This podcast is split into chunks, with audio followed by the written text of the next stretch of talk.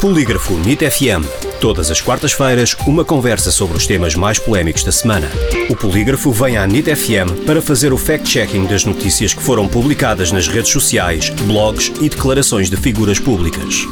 Em direto à quarta-feira e para ouvir em podcast em nitfm.pt.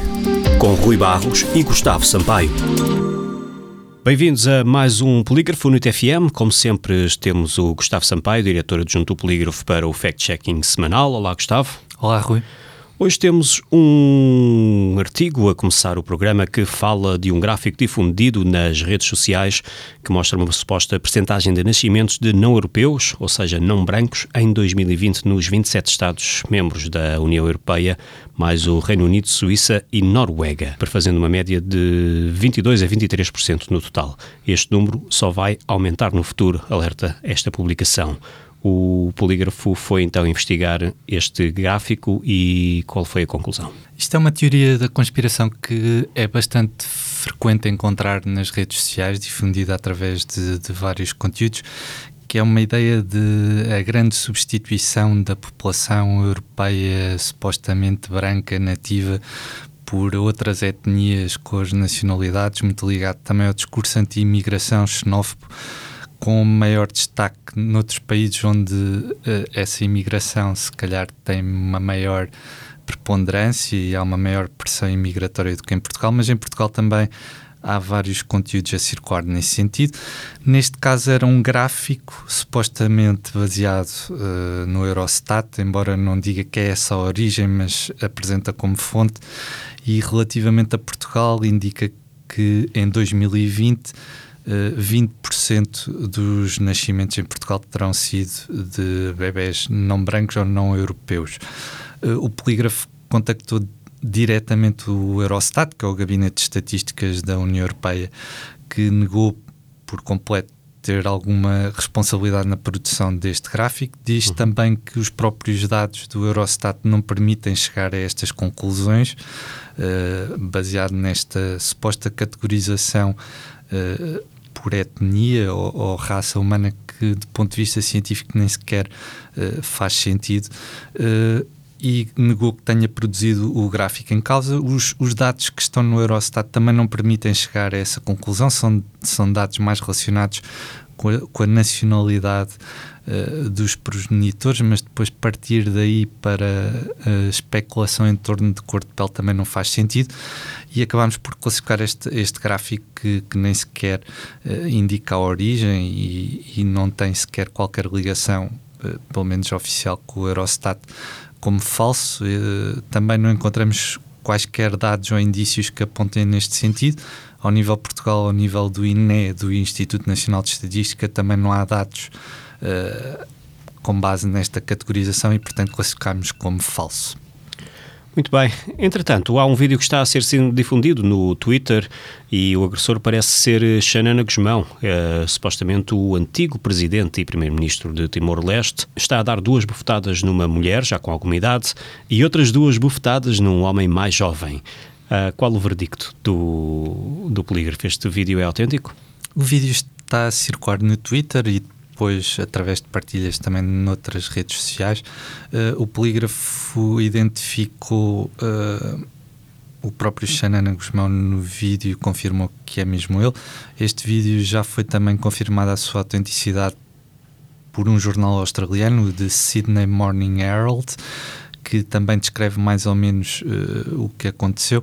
Isto, isto envolve uma questão de um, um funeral de um timorense que devido às restrições uh, da pandemia de Covid-19 não será feito de forma normal. A, a pré-pandemia tem as restrições ao nível sanitário e o, Xanana Guzmão, antigo presidente e antigo primeiro-ministro de Timor-Leste, está inclusivamente a fazer um protesto à porta de, do, do sítio onde ainda se encontra o, o cadáver, uh, porque diz não acreditar que uh, aquela pessoa tenha morrido de Covid-19 e coloca também em causa os testes, a fiabilidade dos testes PCR e tudo mais. E além de ter discutido também com a Ministra da Saúde, depois envolveu-se numa discussão com os próprios familiares uh, do, do defunto e acabou por agredir uma senhora e depois também um, um rapaz mais novo, é o que se vê no vídeo e confirmarmos que o vídeo é verídico. A agência Lusa também publicou uma reportagem que uh, comprova que esta situação ocorreu no dia 12 de abril e, portanto, classificamos este, este vídeo como autêntico, uh, verdadeiro. Muito bem. Eh, está a circular uma citação do vice-almirante Gouveia Melo, o coordenador do plano de vacinação de contra a Covid-19, a dizer que não tomará a vacina por ser perigosa. Uh, verdadeira ou falsa esta afirmação? É uma citação atribuída ao vice-almirante Gouveia Mel, que é a seguinte: Não tomarei a vacina enquanto não tiver a certeza de que grande parte dos portugueses, na sua maioria, estão vacinados.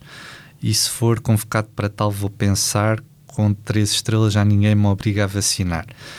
Uh, isto a partir desta citação isolada, portanto, faz-se uma interpretação no sentido que a vacina seria perigosa e por isso ele próprio recusaria a vacina.